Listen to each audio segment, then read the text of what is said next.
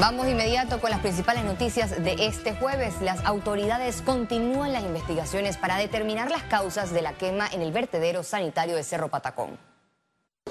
El ministro de Salud, Luis Francisco Sucre, dio a conocer que se investiga si los incendios que se registraron en las últimas semanas en Cerro Patacón fueron provocados, es decir, que se busca determinar la existencia de una mano criminal. Recordemos que este tipo de actos son penados por la ley.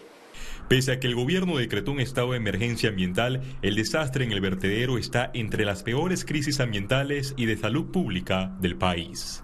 Estamos monitoreando eh, la calidad de las aguas, que dice un monitoreo, salen pues que están contaminadas. Los residentes del PH Altamira, ubicados cerca del estadio Rotcarú, denuncian que ya no soportan los malos olores que emanan de Cerro Patacón. Nos está afectando eh, de una manera inconmensurable. Em, las quemas han, afectado a muchas personas que vivimos aquí eh, de manera eh, nos afecta en los pulmones, alérgica. Eh, muchas personas han salido de aquí en ambulancias. El vertedero que está ubicado en el Cerro Patacón cubre un área de 132 hectáreas, pero que afectan 9.000 hectáreas. Cada vez que hay una quema, ¿verdad?, de basura, plástico y llanta, todo ese aire, vamos a decir, quemado, se transforma en metano la organización de base comunitaria exigió a las autoridades tomar en cuenta sus recomendaciones. Primero, sacamos precaristas. Eh, creamos la reserva forestal para mitigar el daño que están ocasionando esta, esta, esta, o que ocasionó esta empresa y estas empresas colaterales que están alrededor, ¿verdad? Y después vamos a insertar a la fauna. El gobierno todavía busca una empresa que administre el vertedero más grande de Panamá de forma responsable. Félix Antonio Chávez, Econius. El presidente de Cambio Democrático, Rómulo Rux, consideró que el próximo 9 de julio, cuando se realicen las elecciones primarias del partido, se decidirá el futuro del país y está convencido de que se requieren cambios reales. Estamos convencidos de los cambios que se requieren en el país. Estamos convencidos que el sistema político ya colapsó. Que tenemos que darle a los panameños una opción diferente. Tener un país en donde los políticos trabajen para la gente, que busquen soluciones El Tribunal Electoral realizó una reunión de organización con los estamentos de seguridad que conforman la Comisión del Plan General de Elecciones. En el encuentro se abordó temas como la capacitación a los miembros de los estamentos de seguridad y emergencia, además de las funciones que tendrán antes y después de las elecciones.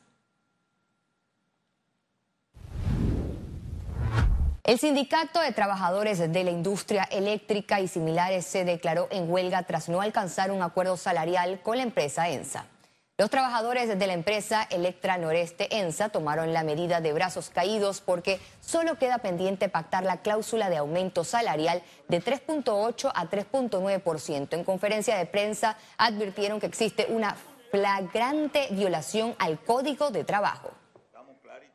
Habían trabajadores que le pagaban 17 dólares por aumento, el mínimo, 17 dólares, y a veces nada. Y es por eso que el sindicato entonces propone de que esas evaluaciones no se, no se, no se, no se, eh, eh, se, se, se mantengan.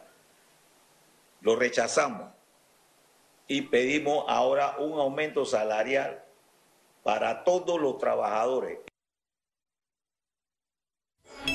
Economía.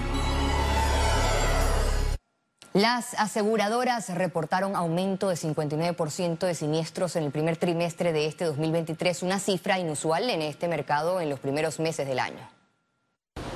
La Asociación Panameña de Aseguradores APADEA reveló la situación del sector al primer trimestre de este 2023. A marzo reportaron 451 millones de dólares en primas suscritas, un 10% de incremento respecto al primer trimestre del 2022. Sin embargo, señalaron afectación por los siniestros. Hubo 59.4% de siniestralidad.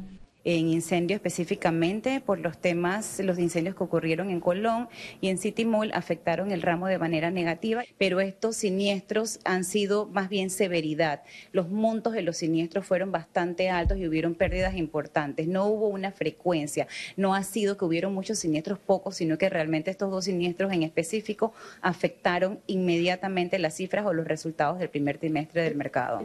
En el ramo de automóvil también hubo aumento en accidentes. No había habido una siniestralidad tan alta en el ramo. Definitivamente el costo de las piezas, el costo de reparación de auto está es mayor. Reparar un auto hoy, los para el mismo auto, las hay un incremento entre un 15 y un 20% en los costos de reparación.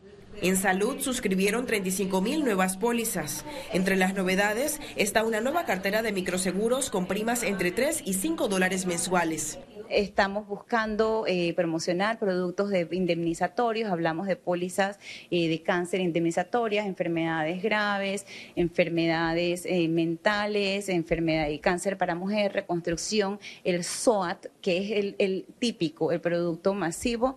Además, las aseguradoras ahora incursionan en la parametrización de pólizas, que consiste en ofrecer primas dependiendo del uso que se dará.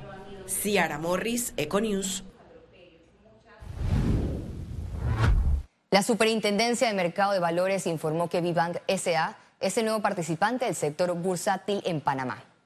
La sociedad panameña de capital privado Vivank registró por primera vez una emisión por 50 millones de dólares luego de presentar ante el regulador del mercado de valores una solicitud de registro del programa rotativo de valores comerciales negociables. Estos recursos serán utilizados para financiar el crecimiento del portafolio de préstamos del banco.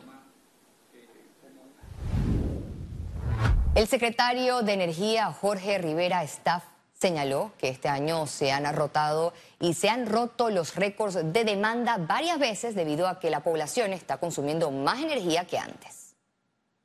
El sector eléctrico y la matriz nuestra, eh, normalmente durante los meses de abril y mayo, son los meses de transición entre el verano y el invierno. En este caso, pues por eso es que en esos meses es que se dan estos aumentos estos récords, se rompen los récords de demanda porque son los meses donde eh, se deja de recibir los vientos alisios que refrescan la temperatura en, en el país, pero todavía no comienzan las lluvias que también refrescan. Panamá es uno de los tres países con menor inflación de alimentos en Latinoamérica, según reportó la Organización de las Naciones Unidas para la Agricultura y la Alimentación, es decir, FAO.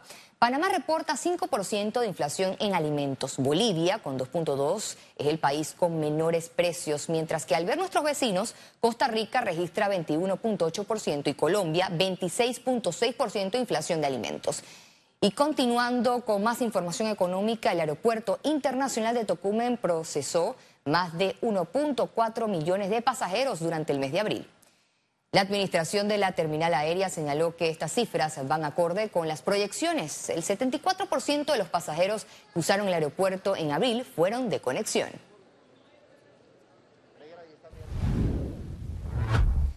El Ministerio de Comercio e Industrias informó que en los primeros cinco meses de este año las sedes de empresas multinacionales realizaron inversiones por 13.5 millones de dólares. Este jueves, la Comisión de Sedes de Empresas Multinacionales aprobó tres nuevas licencias a empresas de Liberia, Estados Unidos y España. Estas SEM hicieron inversiones iniciales en el territorio nacional que superan los 7.3 millones de dólares. Conexión Financiera. Bienvenidos a Conexión Financiera, les habla Carlos Araúz. Ver a la región latinoamericana provoca enorme preocupación no contentos con el atraso de varios años en materia de eliminación de la pobreza y pobreza extrema provocado por la terrible pandemia de la COVID-19, la gran mayoría de los países ahora enfrentan grandes déficits fiscales y políticas monetarias que ponen en tela de duda la sostenibilidad del crecimiento. Si es por las proyecciones de crecimiento de nuestros vecinos para el año 2023, pues Panamá está en una posición privilegiada Junto a República Dominicana estaremos gozando de un crecimiento económico de 4.6%, considerablemente por encima del de la región. El crecimiento es más que necesario, pero ya hay amplia literatura de que medir el crecimiento del Producto Interno Bruto deja por fuera numerosas aristas de bienestar social que nuestros gobiernos no han sabido o no han podido encauzar para llevar al país por otro entorno de búsqueda de bienestar social y calidad de vida para la población. Uno de los índices que debemos medir con más certeza y utilizarlo para crear políticas públicas que resuelvan de problemas de raíz son el índice de desarrollo humano del Programa de las Naciones Unidas para el Desarrollo y el índice de progreso social que lo ha medido el INCAE por varios años ya. Ambos pudiesen dar mejores luces de cómo y dónde asignar recursos para que podamos no solo crecer, sino comprender por qué el ingreso per cápita se queda muy corto al determinar las acciones que debemos tomar para hacer de Panamá un mejor lugar para sus ciudadanos. El número ideal para Panamá en crecimiento anda por el orden del 5.5 al 6% como potencial.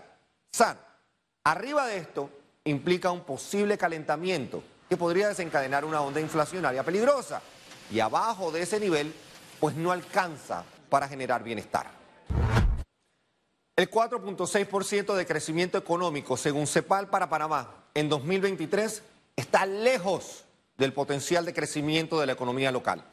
El llamado de atención debe ir en la dirección de mejorar productividad y competitividad para que el crecimiento se transforme en oportunidades. No nos contentemos con ser el mejor de la región comparándonos con otros. Eso es un mero consuelo de tontos. Esto fue Conexión Financiera y nos vemos la próxima semana. Al regreso, internacionales.